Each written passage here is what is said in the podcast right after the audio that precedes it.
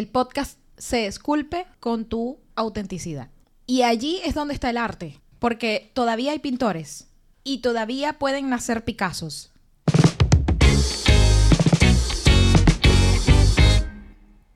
Hola, ¿qué tal amigos? Aquí estamos Tomás Cadenas.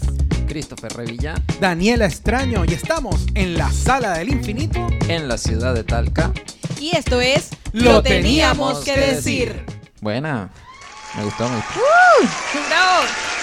Aplausos. Se acabó este podcast. Ya, ya eso era lo que teníamos. Nuestros nombres.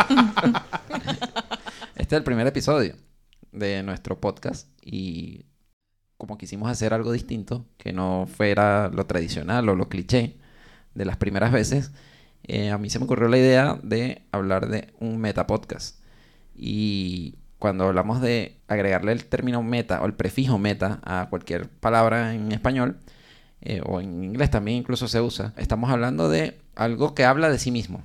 Agarrar un concepto y desmenuzarlo. Entonces, por eso a mí se me ocurrió el, tema, el término metapodcast. Claro, y nos pareció súper interesante porque la idea es explicar e introducir a personas, y sobre todo estando en una ciudad donde no es tan popular el tema del podcast, es introducir a las personas en esto del podcast, introducirnos a nosotros dentro del podcast, siendo el primer programa, y por supuesto hablar de qué es, de dónde nació, eh, qué formato tiene. Sí, en el fondo este proyecto fue, eh, busca complementar nuestras habilidades. Hemos tenido una formación diversa, multicultural, multimigrante. Yo creo que un podcast es una buena manera de expresarnos y compartir cosas y además por eso también se llama lo teníamos que decir, porque son muchas veces cosas que nosotros conversamos en privado, entre amigos, en la intimidad y te permite compartir cosas que de, repente en, en- en otro formato no te atreverías a contar.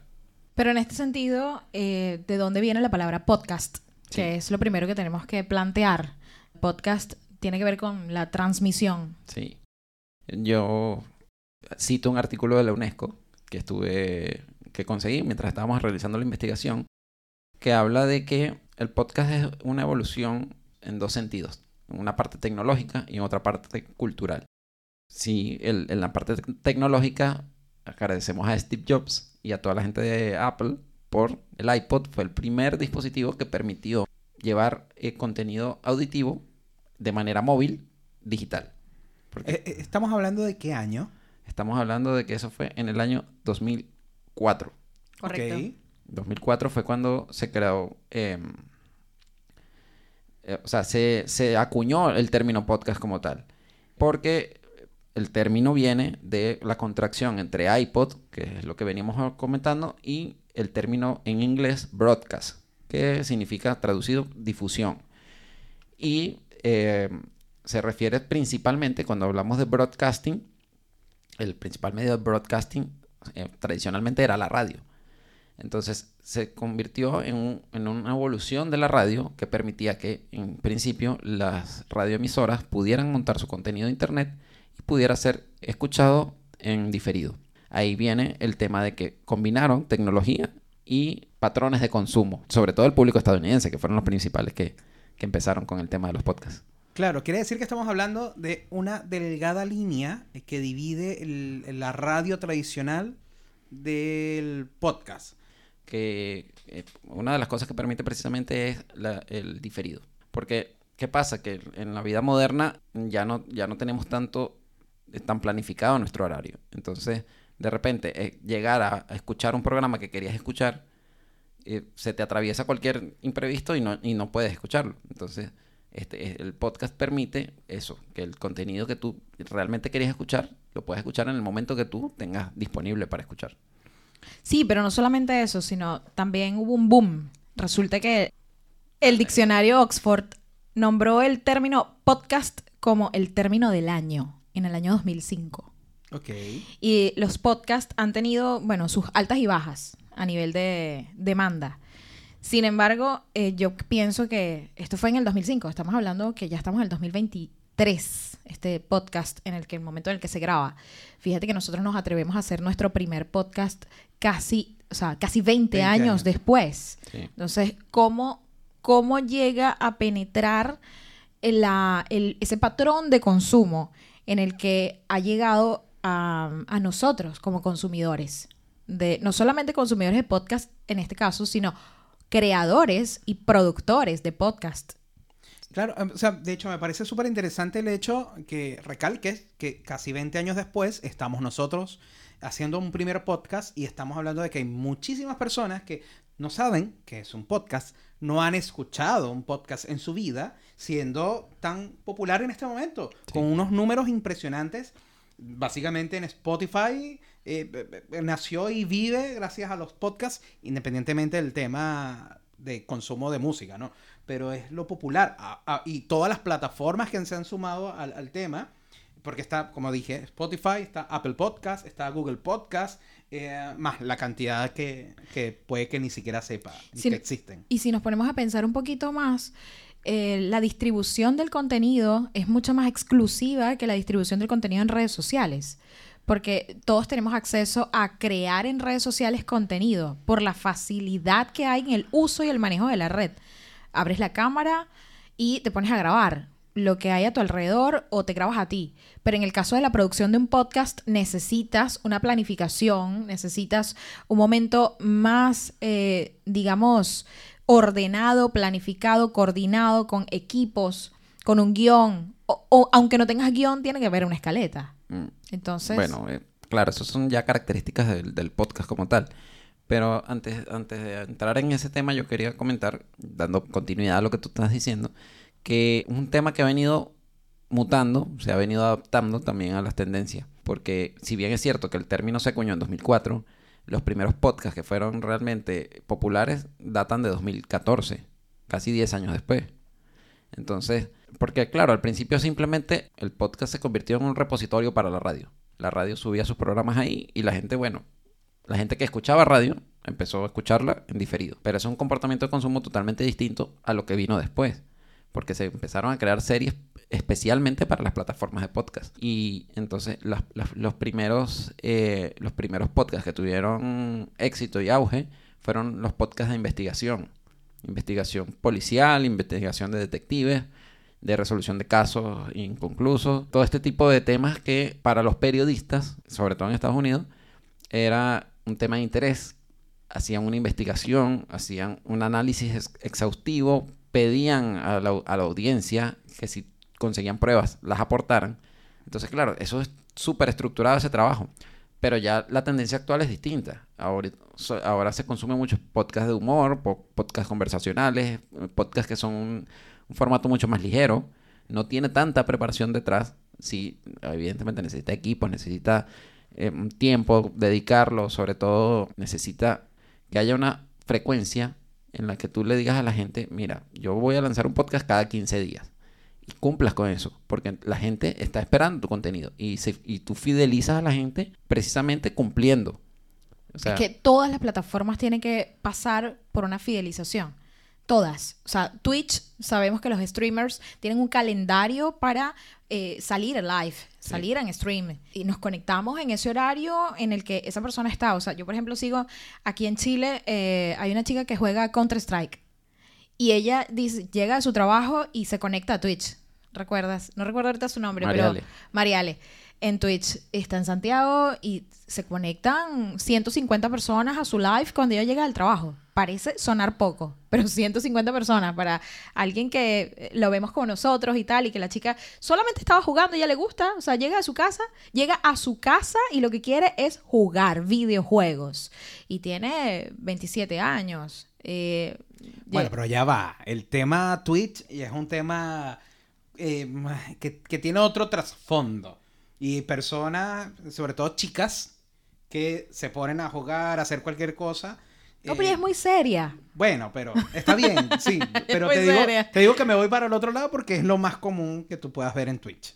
Ya, claro, hay otras cosas Chicas que en se ven Twitch. juga- jugando no, no, no, videojuegos. pero es que te digo que yo, yo la sigo, o sea, cuando Tomás streamea, que me pongo, o sea, las cosas que me saltan, y he visto su comportamiento, tanto en redes sociales, en su día a día, en volvemos al tema de las redes sociales, y cómo, eh, cómo fidelizas a tu audiencia. O sea, yo puedo ser parte de su público porque veo lo que ella hace en el día a día, eh, en otras plataformas, como en Instagram, en sus stories, Claro. en las stories, pero también eh, veo cómo se comporta en el mismo Twitch. Sí, pero el tema de Twitch también tienes el- es como la radio. Tienes que conectarte a la hora que el streamer está encendido. Y además lo estás viendo. Sí. A diferencia de cómo nació el podcast, an- ahora eh, creo que es muy normal que todas las- la- la- todos los podcasts tengan video. Sí. Eh, antes no, tú escuchabas a la persona. Entonces ahí tú no podías ver ni cómo estaba vestido, ni cómo estaba vestido. O sea, no podías ver nada. Ni cómo estaba vestido, ni cómo estaba, ni cómo era, ni, ni absolutamente ninguna característica física. Tú simplemente escuchabas la voz y te impactaba o el contenido o la voz, que Sí. también es algo que, que viene mucho de la radio. Yo quiero, quiero eh, recapitular un poco lo que hablabas del tema de, de lo popular. Y lo, Lo- que pasa lo- es que yo... las modas. Sí, las modas. Lo que pasa es que yo realmente no soy muy consumidor de podcast o no había sido muy consumidor de podcast por el tema de... Y, y- y- y- y comento, comento lo- la actualidad de que ahora los podcasts son de video, porque a mí me cuesta mucho escuchar a las personas hablar eh, algo. O sea, yo puedo escuchar música, Mm. pero toda la vida con la radio, conversaciones y demás, solo escucharlas a mí siempre me ha costado. Sí. Entonces, em, me llama la atención porque, ¿qué es lo que, ¿por qué se populariza el podcast? Por el tema de los crímenes, más que todo. En, pri- en La- principio sí. Sí, en principio fue. Y hay una serie que te- les había comentado la otra vez, Claro. que se llama Only Murders in the Building, donde justamente es un trío que hace un podcast sobre crímenes y de paso ocurren crímenes en el edificio donde ellos viven.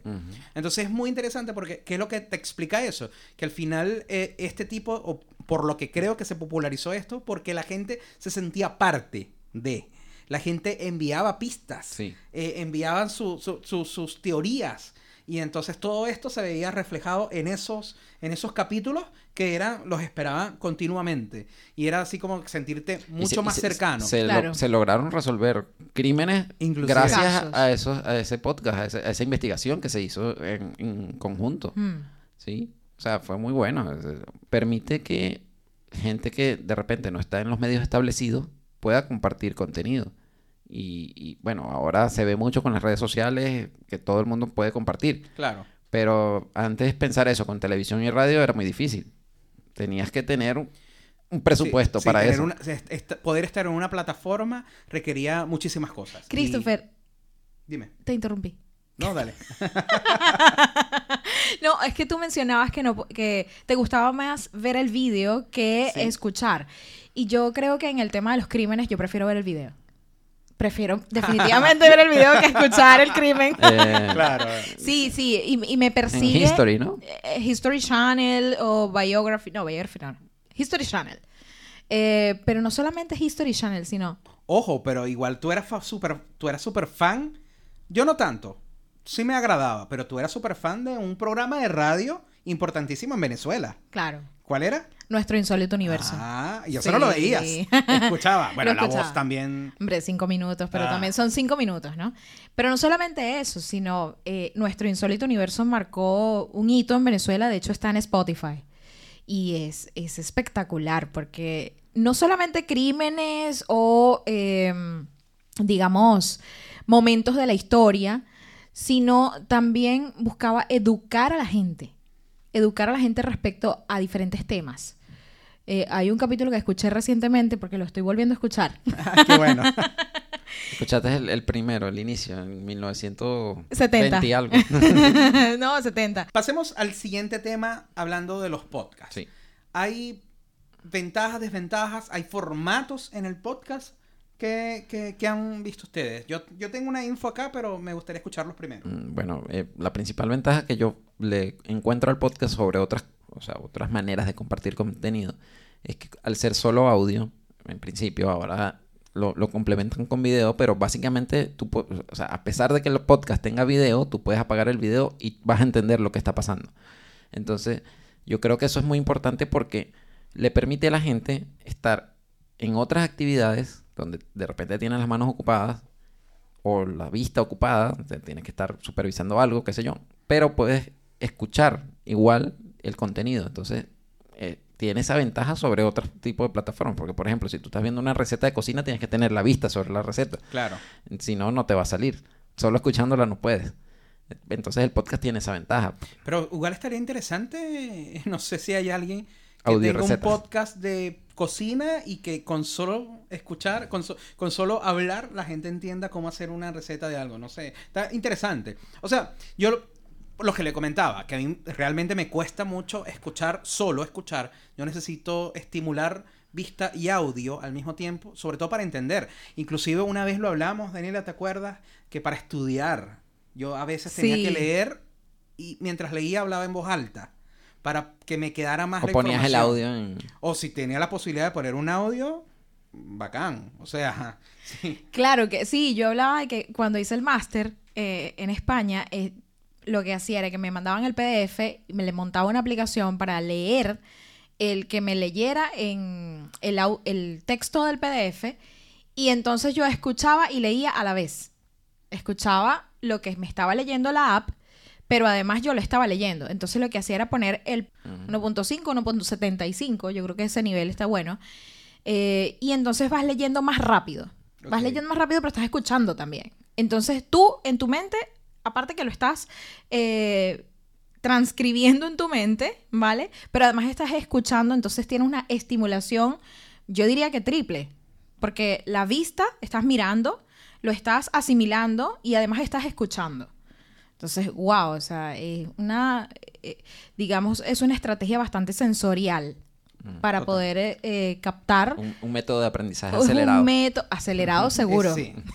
acelerado seguro. Sí, bueno, sí. porque además lo pones en 1.75. Sí, pero de las ventajas, como ustedes comentaban, eh, en estos días hablaba con Tomás que, wow, o sea, el tema del podcast es, hay una cercanía porque nos pueden escuchar en los, en el oído, o sea, es como un susurro, ¿sabes? Es, es un susurro, Es, es esa como voz. si tuvieses a la persona Ahí al lado. Ahí al lado.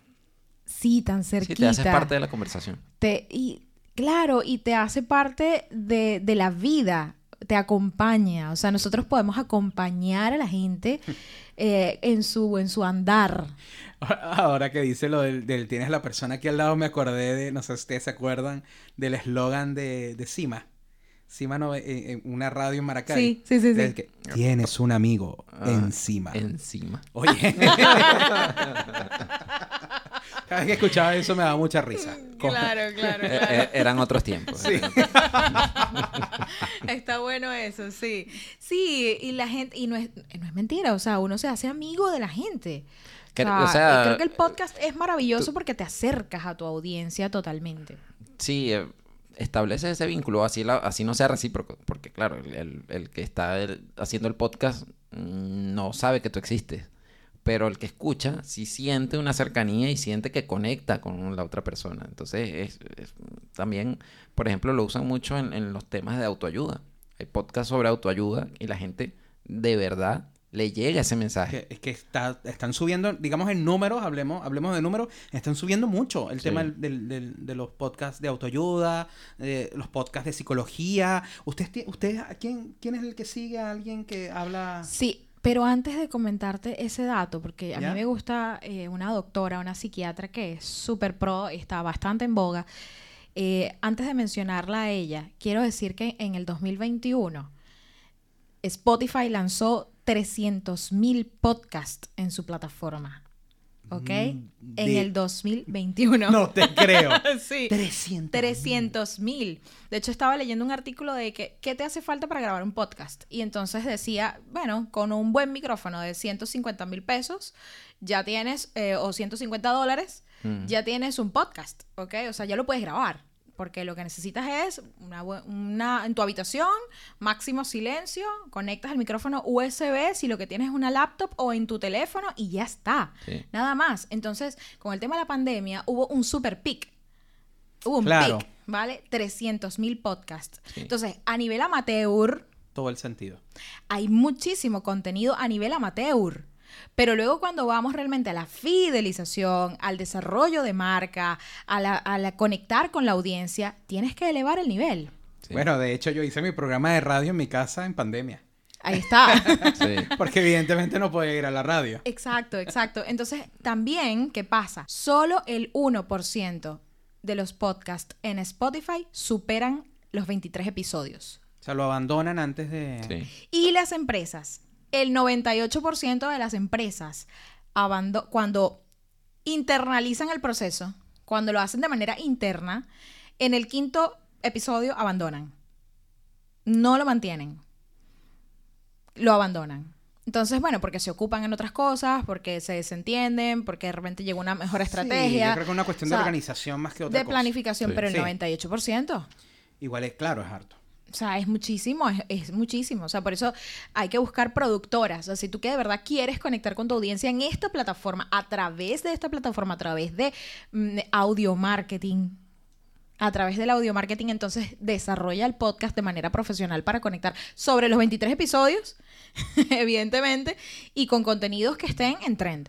Pero es que ahí, ahí vamos, y vamos a decir algo que es súper importante. Eh, la constancia es lo que hace que tu podcast sea importante. Sí. O sea, yo no voy, ya, nosotros somos los primeros que vamos a lanzar, un- lanzamos el primer episodio y ya voy a conquistar el mundo. No, los podcasts en este momento más escuchados son podcasts que pueden tener, no sé, más de 500 episodios. Sí. Y estamos hablando, ¿cuántos 500 episodios? cuán- ¿Cuántos años, de trabajo son? Sí. Significa eso.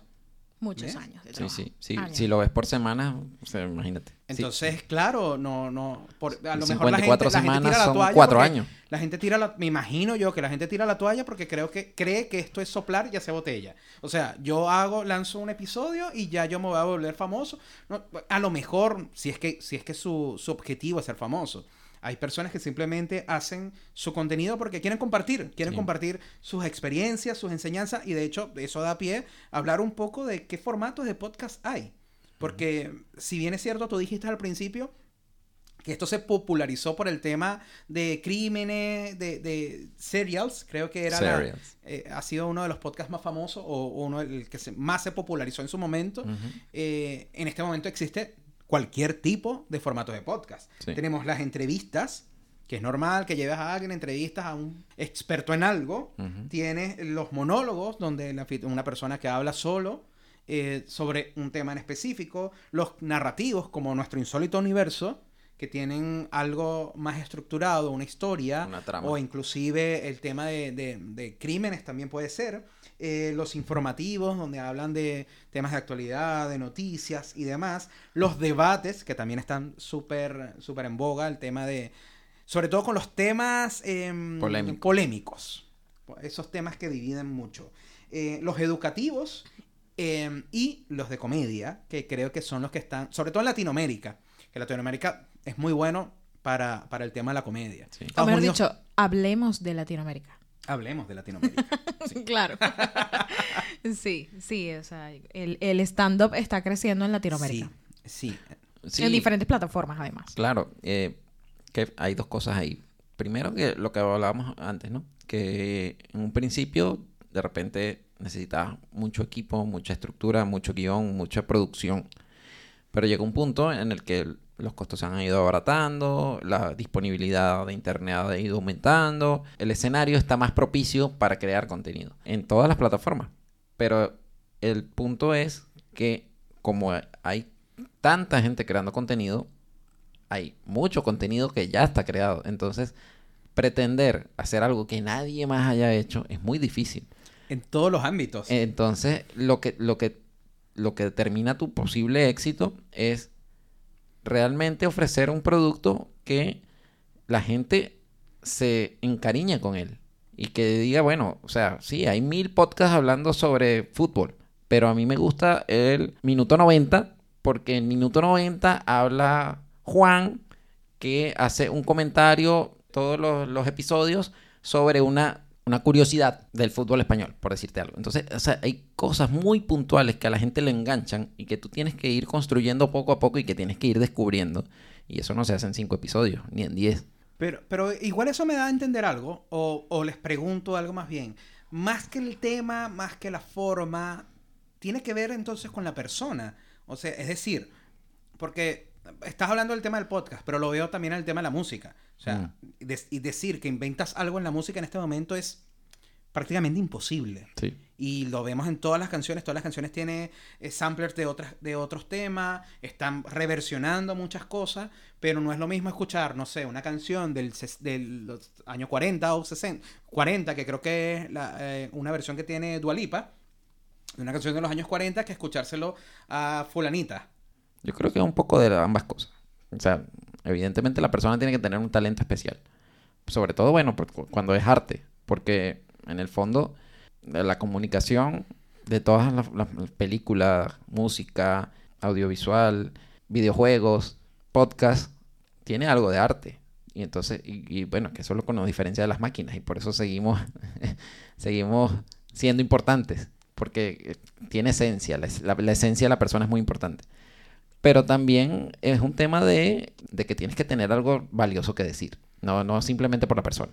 Ajá, Daniela. Le preguntaba que eh, el tema es que en- dentro del el arte, vam- vamos a llamarlo arte y vamos a meter el podcast dentro del arte. Todo ya está hecho. Yo creo que a la humanidad que le falta inventar cosas en el arte está bastante complicado. ¿Qué hace que un podcast sea famoso, sea entretenido, sea algo cuando no estás inventando mucho? ¿Es la persona la que hace eso o es el contenido? No sé, ¿qué opinas tú? Me encanta esta pregunta. Ya. Pregunta de mis universos. Sí.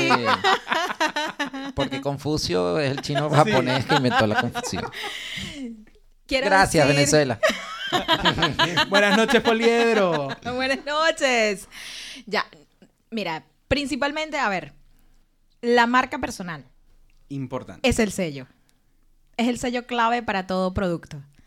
Para todo, para todo lo que vayas a lanzar, para comunicar con la gente, para, para empatizar. Entonces la marca personal se basa en la autenticidad de cada uno. Y todos somos seres únicos e irrepetibles. Esta es una frase cliché que todos somos... Cliché. ¿Cómo? Cliché. Ay, dije cliché. Dijiste cliché. Pero sí, continúa. Como frase cliché, todos somos seres únicos e irrepetibles. Mm. Y la autenticidad definitivamente es uno de los pilares para desarrollar la marca personal y es lo que le da el sello y la huella, esa, esa huella, esa, esa eh, escultura, lo que se va esculpiendo, el podcast se esculpe con tu autenticidad. Y allí es donde está el arte, porque todavía hay pintores y todavía pueden nacer Picassos. Entonces, en el tema de los podcasts, la verdad es que si cada uno tiene algo para decir, porque además la voz es tu forma de marcar presencia en el mundo, para aquellos que tenemos ese privilegio de poder hablar, que no todos, esos otros tienen otras formas. Pero para todos aquellos que tenemos el privilegio de marcar nuestra presencia en el mundo a través de la voz, el podcast es el medio perfecto. Perfecto. Y si tú allí transmites lo que tienes en tu esencia, en tu corazón, seguro que ya eres un artista. ¿Puedo Y- aplaudir? Y conecta, y conecta, sí. ¿Puedo aplaudir? Oh. Me encantó, me encantó. Ya va, que me impactó, me encantó. Todavía hay Picassos por nacer. Morí, morí, morí con esa frase. No, qué bonito. Gracias, gracias Daniela por compartir eso. Eh, ya regresamos con más. No, mentira. Pa- una pausa comercial patrocinada por... sorry, sorry, la costumbre, la costumbre. Sí, pero quiero traer otro tema a la palestra que estaba leyendo en Google de... ¿Conseguiste la palabra? No, no, no, no, no, no, no. Ah, Este dice que en Hollywood esta moda de que los artistas tienen su propio podcast tiene años, ¿vale? Claro, porque el podcast en Estados Unidos fue donde reinó, se apoderó de donde nació, donde Sí, claro. se desarrolló. O sea, y básicamente sigue reinando. El, Sí. país, el país que más consume podcast Estados es Unidos. Estados Unidos. Ya, entonces dice que, eh, bueno, los latinos nos estamos sumando con mucho entusiasmo, pero estamos llegando tarde. y pero ellos están hablando de los artistas. Entonces está eh, Claro, pero- tiene podcast. Pero el tema de los artistas es que también están en Estados Unidos. Entonces, claro, están rezagados con respecto a los, a los anglos. Y aquí estoy leyendo de varios que Pero- Demi Lovato tiene podcast, Ivy Queen tiene podcast, Becky G, Eva Luna Montaner, o sea, hay una serie de artistas latinos que tienen podcast. Ahora mi pregunta es, y vamos, y vamos a lo que decías del, del Spotify. Ellos llegan más de 23, 23 episodios. Yo realmente no, Habría que no, revisar. No, no. Dentro de mi ignorancia puedo decir que ni sabía que los artistas tenían podcast. Bad Bunny sí. O sea, Yo sabía ¿en de qué Bad Bunny. momento Sabía. Bad Bunny, Sí. si Bad Bunny está en una gira mundial, cómo hace un podcast? Fe- Sí, sí, sí.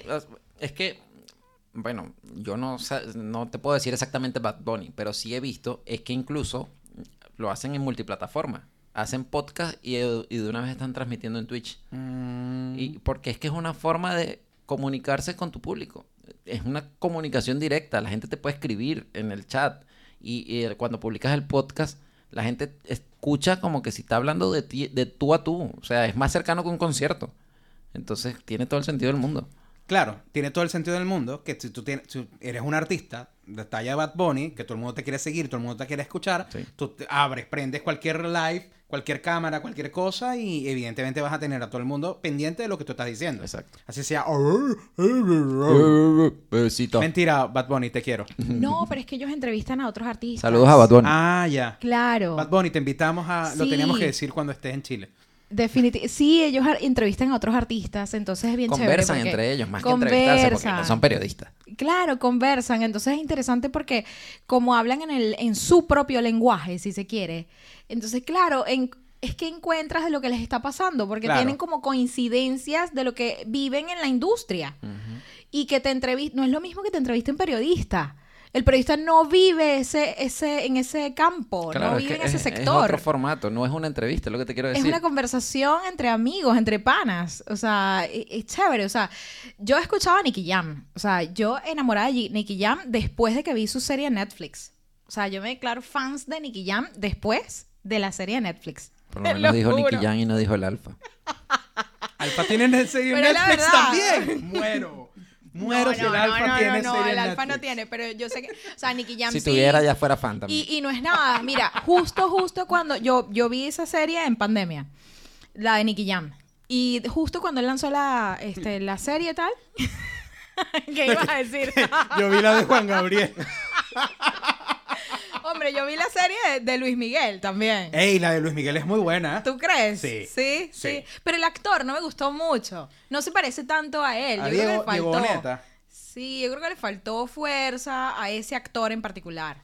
Mm. Yo creo que Luis Miguel no es así. Me parece que Luis Miguel es más hombre. O sea, no sé, es como más. Pero ¿de estás hablando, si estábamos viendo cuando era un chamo.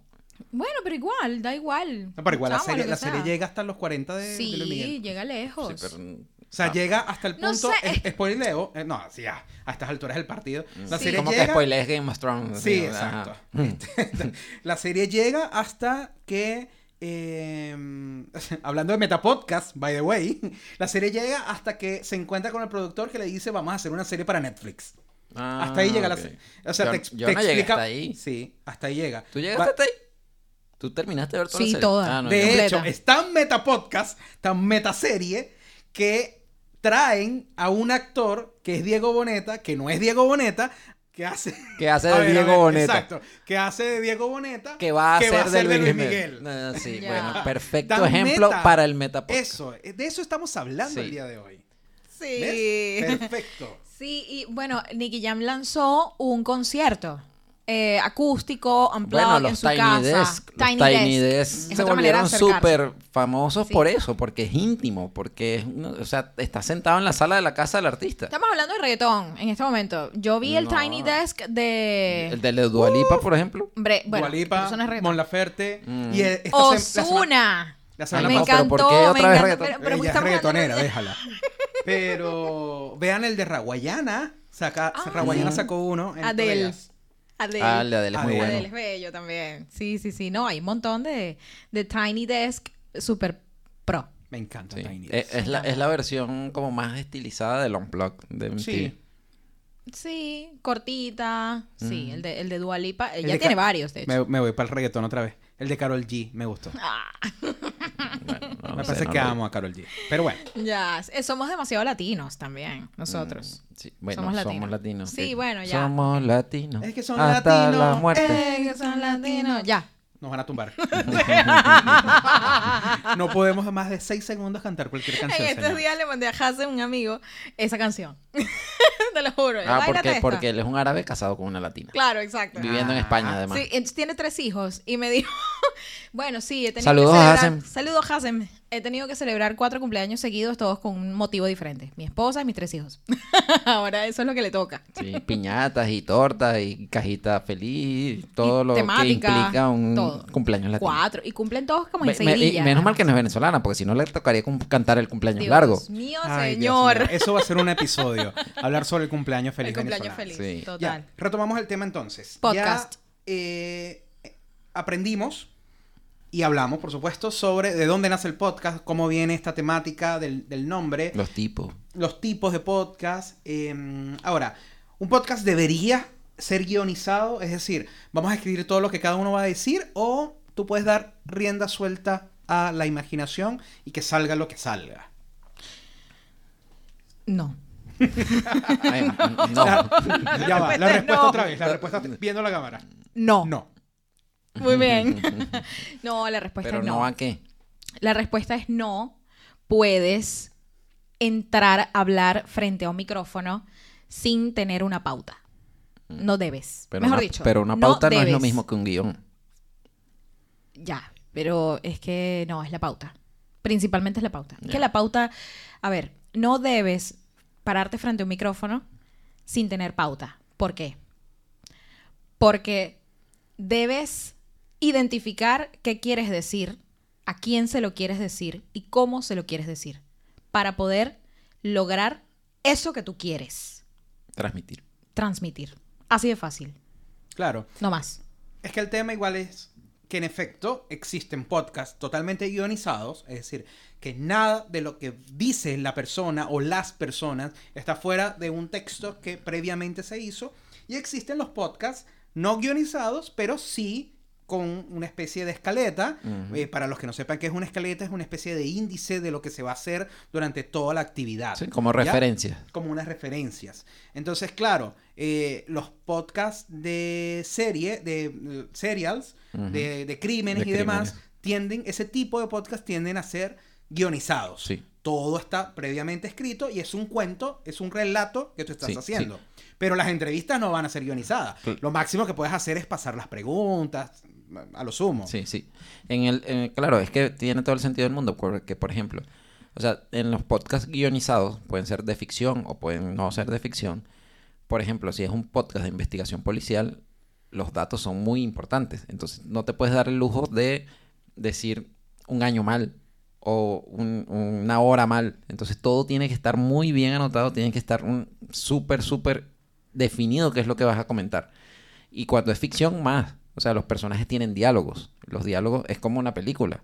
O sea, la gente- los actores se aprenden los diálogos. Los, que comunican en el podcast tienen que seguir, porque es que si no se pierde la idea de lo que se quiere transmitir en el fondo. Pero esos son, eh, claro, esos son con guion. Pero luego tenemos debates, entrevistas, conversaciones, monólogos, en los que lo que importa, o sea, hay un tema central, hay unas áreas de ese tema que se tienen que cubrir, pero tú no defines, por, por ejemplo, una entrevista tú no puedes definir lo que el otro, lo que el entrevistado va a decir, porque en el fondo lo que quieres precisamente es conocer eso que viene a decir. Entonces no lo, no lo puedes predefinir porque se nota cuando, o sea, cuando quieres que la cosa sea espontánea y tú lo pautas muy rígido, no fluye. Claro. Entonces, en ese, en ese, en ese tipo de contenido es, es mejor dejar que la cosa, o sea, decirle, mira, va a ir por aquí la conversación, pero no, no exigirle que diga tal o cual cosa, porque no es natural en, en ese tipo de contenido. Claro. Ahora, muy bien. Eh, ya que estamos hablando, estamos hablando de el... Ah, y ni se diga los de farándula, ¿no? Porque eso ya es un Ah, no, y eso es otra cosa. Pero igual no te creas que tampoco es que farándula es sentarse a hablar y demás. O sea, la, la gente tiene un estereotipo, un cliché, perdón, sobre el tema del, del, del periodismo de farándula que no es tal. Lo que pasa es que, bueno, hay muchas eh, cosas. eh, eso hablábamos con Raquel en estos días. Sí, hay, hay muchas cosas que influyen, pero igual todo tiene un estudio. Sí. O por lo menos todo debería tener un estudio. Y, y en el fondo, eh, o sea, si haces una investigación, como estamos hablando del Metapodcast que habla sobre los podcasts, si haces una investigación sobre los podcasts que triunfan, te, eh, tú te vas a, a- a encontrar con que más allá del tiempo que dure la grabación de- del, del capítulo o de la serie o, de- o la cantidad de capítulos que tenga, el, el mayor trabajo se hace tras cámara, o en este caso tras micrófonos. Claro. Eh, o sea, de, acuerdo a postproducción, digamos. pre y post. Todo Sí. lo que hagas antes y después para que ese producto salga mejor, le va a sumar al podcast increíblemente. Pero es que eso es en todo, en to- digamos, El- todo el arte. Sí. Volvemos al tema del arte. El esfuerzo. Eso es en podcast, eso es en audiovisual, eso es en radio. Bueno, en radio no tienes que editar tanto. Pero igual hay una preparación que debes hacer. Que Una deberías preproducción. hacer. Sí, el radio, radio es casi todo pre. Pero Es casi también, todo pre. eh, o sea, es bastante lo que se hace. Sí. Y se debe respetar. Sí, Y ojalá todo el mundo fuera así de, de- de ordenado, organizado y profesional profesional. para hacer las cosas. Que no significa que tenga un título. Gracias. Eh, Profesional no significa que tenga un título. Este comentario fue patrocinado por Daniel Extraño. Un posgrado, una maestría y un doctorado. Por favor. No, no, no, no hablamos de eso. Muy bien, ahora hablemos, hablemos de cuáles son sus podcasts preferidos o qué están escuchando actualmente. Oye, sí, es que yo iba a comentar, tú me preguntaste cuál era el podcast que escuchaba de autoayuda. Sí, la de la doctora. Sí, Marian Rojas Estapé. Ya. Definitivamente Marian Rojas Estapé conecta eh, con alguna situación que tú estés pasando o que pasaste y que ojalá que cuando se te vuelva a presentar tú puedas aprovechar esas herramientas que ella te da. Y si estás pasando por eso en tu vida, eh, las tienes ahí. Entonces ella ha llegado, mira, ¿quién no quisiera una de los que escuchan su podcast tanto en YouTube y que van a sus conferencias, quién no quisiera una consulta médica con ella? O sea, es una cosa increíble cómo su marca personal y cómo ella ha logrado eh, eh, tener un resultado o una comunicación exponencial donde no asistes a un paciente de tú a tú, sino que tienes miles de pacientes a la vez a quienes estás atendiendo y entregándole esas herramientas. O sea, estás haciendo realmente un trabajo de responsabilidad social desde tu marca personal. Y retomando el tema de la marca personal, que cada persona que está desarrollando su marca debería tener un podcast. Es la, es la conexión más cercana allí en la patita del oído con la que puedes llegar y contarle eso que tú quieres transmitir. Entonces, Marian Rojas Estapé, para mí, eh, una de las mejores, de los mejores podcasts que están sonando hoy por hoy, a nivel de autoayuda. Sí. Bien. Y, y dirías que esa es el, el área que más te llama la atención, la autoayuda. Mm, Para podcast, en mis oídos, eh, diría que sí. O sea, eh, lo que pasa es que no es solamente autoayuda. Ella también... Bueno, salud, bienestar. Bienestar, yo creo que bienestar también, pero también me gusta mucho el neuromarketing. Eh, la otra vez contaba que Eduard Punset, él no desarrolló un podcast, eh, pero sí que hizo un montón de programas que se podrían traducir o podrían llevarlo solamente a escuchar lo que él decía o quizás narrar algún audio, un libro, y crear su audioli- audiolibro y a partir de allí escucharlo. O sea, creo que el neuromarketing, ese sería, ese es uno de los temas que más me apasiona a nivel de, de contenido en, que pueda consumir. Sí. Sí. Bueno, en mi caso, yo no soy consumidor ávido de podcast porque me pasa lo mismo que a ti, Mm. eh, Christopher, que, que prefiero el contenido audiovisual. O sea, también por mis gustos. Sea, yo soy un tema de... Me gusta mucho el tema de los videojuegos y también me gusta el tema de la historia. Y el tema de los videojuegos sí o sí necesita video. Si no, no entiendes qué está pasando. O sea, una persona puede ser muy buena explicándote, pero tú necesitas ver el videojuego. Las, las capturas, los escenarios, los personajes, que te vaya guiando qué es lo que está pasando. Entonces, en ese sentido, eso no se podría convertir a formato podcast. Sí hay creadores de contenidos de videojuegos que hacen podcast, pero es, es como para un nicho mucho más específico porque esos creadores van creando comunidad y la comunidad sigue al, al creador por sus opiniones, no por ver el videojuego que está jugando, sino porque ya hay gente que ya juega ese videojuego, probablemente. Pasa mucho con los, eh, con los juegos RPG, que son online ahora casi todos, que se crean alianzas, se crean clanes, donde la gente comparte mucho tiempo y se van haciendo amistades. Y entonces, luego, esa, ese- esa, esa comunidad, esa amistad, esa, esa camaradería que se, que se genera en el juego, lo transmiten a que el creador de contenido hace un podcast para que esa gente que ya lo conoce escuche sus opiniones sobre cosas de repente del juego o cosas aparte de su vida personal o de sus experiencias pasadas y ese tipo de cosas. Entonces, por ahí ese podría ser un contenido que, que me llama la atención en, en el formato podcast. Y el otro contenido que sí eh, eh, no tengo un referente, porque como te digo, no, no escucho mucho podcast, pero podcasts históricos que narren acontecimientos, eh, desarrollo de, sobre todo historia antigua, porque por ejemplo, conozco mucha gente que es fanático de las guerras mundiales y consume mucho contenido sobre, sobre Hitler, los nazis, no sé qué. Ese tipo de contenido no me llama tanto la atención. Yo soy más un tema como antropológico, de cómo se desarrolló la civilización, de la antigua Grecia, Roma, ese tipo de cosas. Eso me llama la atención. Interesante. Yo diría que son los que... A mí me ha costado mucho adaptarme al, al tema podcast. Y, mm, inclusive, bueno, viví en, viví en Perú y tenía que, que tomar, para ir al trabajo desde mi casa, tenía que tomar un transporte y duraba aproximadamente casi dos horas en llegar al trabajo. Entonces era así como que, bueno, ¿qué hago en este tiempo sin tener que consumir tantos datos? Así que, ¿qué series no podía ver?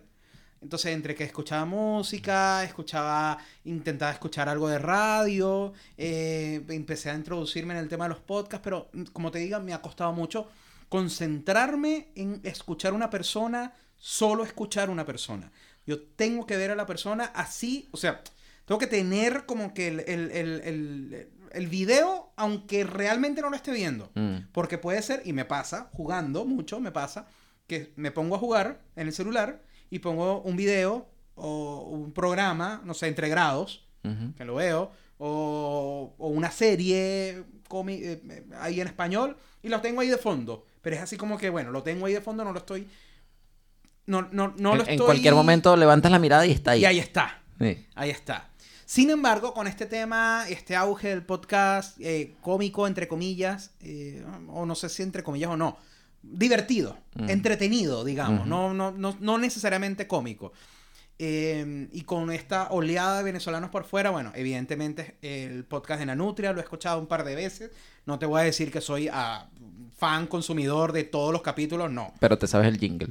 Eh, eh, podcast increíble. El súper increíble podcast de Nanutria. El súper increíble. Haz lo tuyo. Saludos a Nanutria. Saludos a Nanutria. Patrocínanos, Nanutria. Sí. Eh, Escuela de Nada, que es el más famoso eh, de venezolanos como tal. Eh, tampoco, realmente no es que El, no el cuartico escuchado. pot, ¿lo has escuchado? El cuartito, no, el cuartico veo los, los, los, Los, los los videos. contenidos que pasan. Igual que el de estos que están populares ahorita, la, la pareja más aburrida del mundo. Mm, Ellos también Shakti hacen Shakti y, y Eliu. y el- Ellos hacen, veo los videos, pero nunca he escuchado un podcast de ellos. Para dar contexto, como somos tres venezolanos, consumimos mucho contenido de venezolanos, evidentemente. Sí, es que estamos regados por el mundo y es así como que, o sea, Nanutria está en Argentina, Eliu está en, en Estados Unidos, Escuela de Nada en México, México. Led estaba en Uruguay, eh, que también tiene podcast, tampoco lo he escuchado. Pero, o sea, consumo más como que el contenido fuera del podcast El que el contenido del extracto. podcast. Bueno, eh, creo que de todos estos, estos contenidos, lo que más he consumido es Entregrados. Mm. Eh, Pero entregados no es un podcast. No es un podcast, es un web show. Mm. Es un show para plataforma, para YouTube en este caso. Es totalmente distinto, es otro concepto distinto. A mí me entretiene mucho, me gustan los juegos, me gusta el tema de, de lo, lo- lo que hace desinhibir a los invitados, me parece absolutamente genial. De hecho, creo que una vez les había contado a ustedes que cuando daba clase en la universidad tuve, tuve una materia que era producción y desarrollo televisivo y mis estudiantes tenían que preparar una preventa de un canal de televisión. Y te estoy hablando que eso fue hace 7, 8 años aproximadamente. Y uno de estos grupos que hizo la preventa tenían un programa muy parecido a Entre Grados. Porque la idea era entrevistar a, pers- a personas, entrevistar a famosos, eh, obviamente esa era la idea, eh, con alcohol de por medio para, es lo mismo, desinhibirlo, que fuera más light, fluyera. que- y que lo importante era así como que soltara la sopa. Claro. Lo, que- lo que llamamos, soltar a la lengua. Entonces, sí, Manuel Ángel, me robaste el, el concepto. Copyright ahí.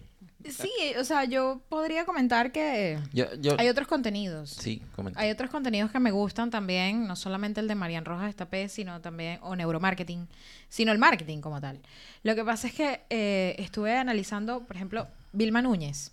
Vilma Núñez es un referente a nivel de marketing en Latinoamérica para el mercado hispanoparlante, en el que tiene una biblioteca de recursos de manejo de uso de redes sociales, eh, la más grande de Latinoamérica.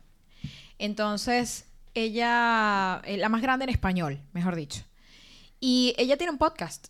Tiene una serie de episodios. Ahorita está actualmente este, en el 943. Imagínate, Dios mío. Tiene muchísimos años montando contenido Wow. en Spotify. Muchos años. Pero no solamente eso, sino que realmente yo no la escucharía a nivel de Spotify. No soy su público en Spotify. Soy te, su te público pasa de en repente otras- lo mismo que a Christopher. La ves en otras plataformas con los Sí. extractos del podcast. Sí, con los extractos de podcast. Porque es que esa es parte del truco. Sí. O sea, tú, eh, si educas a la gente a través de eh, otras plataformas, tú ese audio, si lo haces bien y te compras un buen micrófono, o sea, profesional y tal, tú lo puedes extraer y lo lo- luego lo puedes subir a Spotify. O sea, simplemente. Y claro, gracias a eso también ella tiene los 943 episodios hoy por hoy. Sí. ¿vale? 2023. Eh, ya está a punto de llegar a los 1000. Entonces, pero es una cuestión de eh, constancia a nivel de plataformas, de generación de contenido en multiplataforma y que esto te pueda servir para las nuevas o para los nuevos canales que quieres abrir. No solamente las nuevas redes sociales, sino también los nuevos canales, porque cada red social tiene su truco. O sea, ella misma eh, dijo que TikTok, dijo yo soy muy buena en Instagram, es muy buena para vender, es muy buena en redes sociales, pero la verdad es que en TikTok no, no estaba llegando No se halla. no alcanzaba, no alcanzaba, porque es que el público es otro. Es Entonces hay que también analizar eso, ¿no? O sea, si ese contenido, si esa edición, si la postproducción está llegando al público de esa red social. Un tema de comportamiento de usuario. Hay que analizar, o sea, el tema de, las plataformas digitales, del contenido en Internet, del manejo de Internet, cada vez se profesionaliza más. Y cada vez tenemos que estar leyendo más contenido, consumiendo, eh, educándonos, educándonos para construir Internet. O sea, los que somos parte de Internet y los que generamos contenido en Internet tenemos que construir la sociedad que vive y que convive en Internet. Claro. Es algo que llaman aprendizaje colaborativo. Claro, es un aprendizaje colaborativo. Todos colaboramos para aprender el manejo y el uso de las plataformas. Muy bien, entonces, ya hemos hablado de tener una idea, hacer un podcast. Eh, Daniela comentó el tema del micrófono, que es importante, o sea, tener, tener un espacio, un micrófono, eh, tener un guion o por lo menos una escaleta del programa, saber qué es lo que quieres hacer, si es entretener, si es educar. ¿Qué más se necesita para hacer un podcast? Para hacer un podcast, para crear un podcast, hay que aprender a escuchar como productor. ¿Y cómo es eso? Porque en el fondo tú como productor tienes que mirar a nivel técnico cuál es el software que vas a utilizar para editar, foguearte con esas herramientas, analizar el espacio en el que vas a grabar. Tienes también que aprender a escuchar el podcast a nivel técnico, por ejemplo, el tema de las P, si esto rompe o no rompe, las carcajadas, la forma en la que las personas se ríen o tú mismo te ríes, calibrar el volumen del audio que entra a través del micrófono, de la voz, modular la voz. Eh, yo estaba hablando contigo inclusive que pienso que antes de hacer un podcast hay que vocalizar. Importante. Creo que no solamente vocalizar es para cantar, sino Mm. también para Para hacer soltar las locución cuerdas vocales. sí. para, sí, para mover los músculos, eh, el, el diafragma, to- todo lo que está relacionado con generar la voz, eh, hacer resonar esas ondas en tu cuerpo y para que la voz te salga más linda. O sea, en el fondo se trata de eso. Y luego analizar cada persona con la que te corresponde hablar. Fíjate que hay gente que, este, para mí este tema es un poco desagradable, pero que saliva mucho. Sí. ¿ok?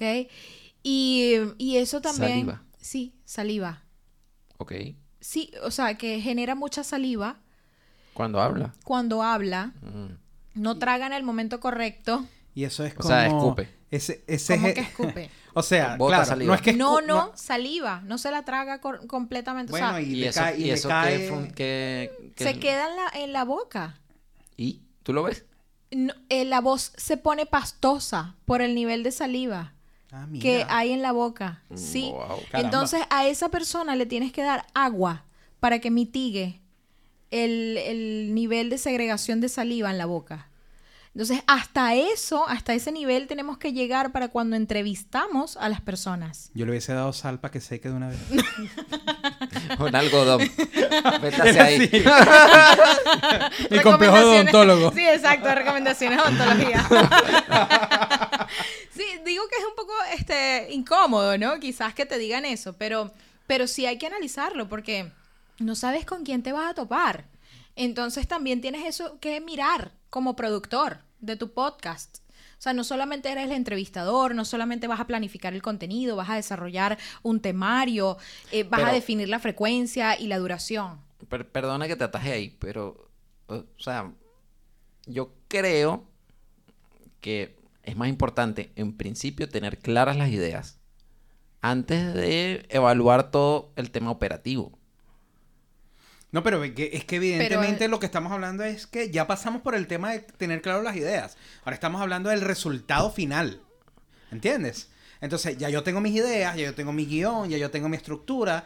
Ahora es lo- cómo voy a grabar y cómo se va a ¿Cómo escuchar te y cómo lo voy a grabar? lanzar. Ah, entonces tienes toda la razón. lo- lo- ¿Cómo lo voy a lanzar a lo demás? O sea, a eso es a lo que vamos. Porque inclusive... Pero eh, es que eso pasa, o sea, de repente tú estás hablando algo que yo no lo entendí. Claro. Y, y eso pasa mucho. Claro. Pero es que, a ver, es que cuando nos concentramos, a ver, un productor no solamente se mide por las obviedades del tema, del conocimiento que debe tener. O sea, es obvio, si tú eres productor, tú tienes que saber... Te, te tienes que transformar en un productor. ya, pero- Ya. exacto. O sea, la transformación Sí. para convertirte en un productor, es obvio que tienes que pasar por una curva de aprendizaje. O sea, eso seguro. Dicción, locución, la temática, la duración, los tipos de podcast, el software, Mm. el software que vas a utilizar para poder hacer la postproducción, la edición, el momento, pero más allá de todo eso, que es lo que estamos conversando en este instante, Sí. tiene que ver con, con escuchar esos detalles. O sea, tener en cuenta el cuidado al detalle en el que mides hasta el nivel de salivación de la persona. O sea, allá va. Entiendo. ¿Ok? Y que, y que tiene que sentirse bien, que tienes que crear una atmósfera en la que la conversación fluya. Entonces, no son solamente los rasgos, o sea, las características técnicas, sino también los rasgos eh, de personalidad que hay que identificar con la persona para poder saber en qué momento girar aquella perilla en cuanto a la emoción Sí. Que puedes, o sea, por ejemplo, a mí me encantan las entrevistas de Shirley. Shirley Barnaghi. Shirley Barnaghi. Barnaghi. Sí, Shirley hace llorar a todo el mundo. Hace llorar, o sea, ya es, este, es famosa porque Mm. en sus entrevistas person to person hace llorar al entrevistado. Pero es que claro, Shirley tiene un... eh, te- ya tiene una forma de hacer. Es más, ya Eh, se eh. está conociendo en la calle así como que pregunta tipo Shirley. Sí, Sí, sí, hay un meme ya. pero eso es Sí. importante, porque en el fondo tú tienes que ponerle un sello de distinción. Algo que, lo que decíamos en un principio, Autenticidad. todos somos únicos. Marca personal. ¿Y qué, y qué es lo que a ti te define y te hace único? Eso tienes que descubrirlo para poder transmitirlo. O sea, es un proceso primero de, introspección para luego poder comunicarlo. Entonces, Total. claro, eso es a- aunado a lo que tú dices. O sea, tienes que ponerle una marca, una- Claro. un- algo. Y bueno, incluso eh, hay gente que recomienda, como en inglés lo llaman gags, que es como eh, pequeñas cosas que siempre haces para que la gente cuando lo escuche diga, ah, eso lo hace Esa es esa persona. Tomás. Sí. Entonces, Eso es lo que te hace diferente. eso es lo que te, te- sí, lo que te hace especial. Porque en el Especial. fondo tienes que volver especial para tus oyentes.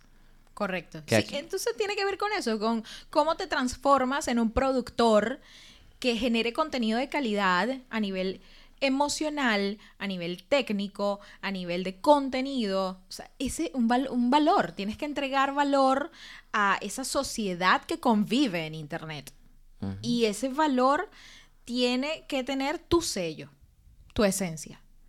Perfecto. Creo que ha quedado redondo. suficientemente claro cómo crear un podcast, cómo darle personalidad, darle forma, darle esa marca personal a tu podcast. Tienes que ser una persona auténtica, tienes que estar claro en lo que quieres decir, en lo que quieres expresar. Puedes guionizar o no, ya depende de ti, pero Del sí, formato, evidentemente claro. tienes que tener eh, tu, tu pauta de trabajo, tu escaleta de tu programa, de lo que tú quieres lograr, hacia dónde quieres lograr, escuchar como productor, tener suficiente algodón para la gente que saliva y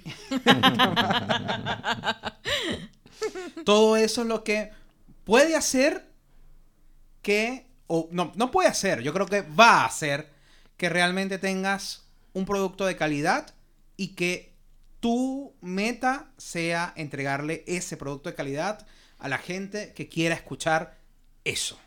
Yo le agregaría solamente una cosa, ganas de compartir. Desde la sala del infinito estamos Christopher Revilla, Tomás Cadenas. Y Daniel Extraño.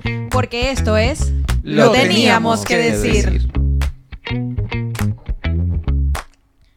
corte.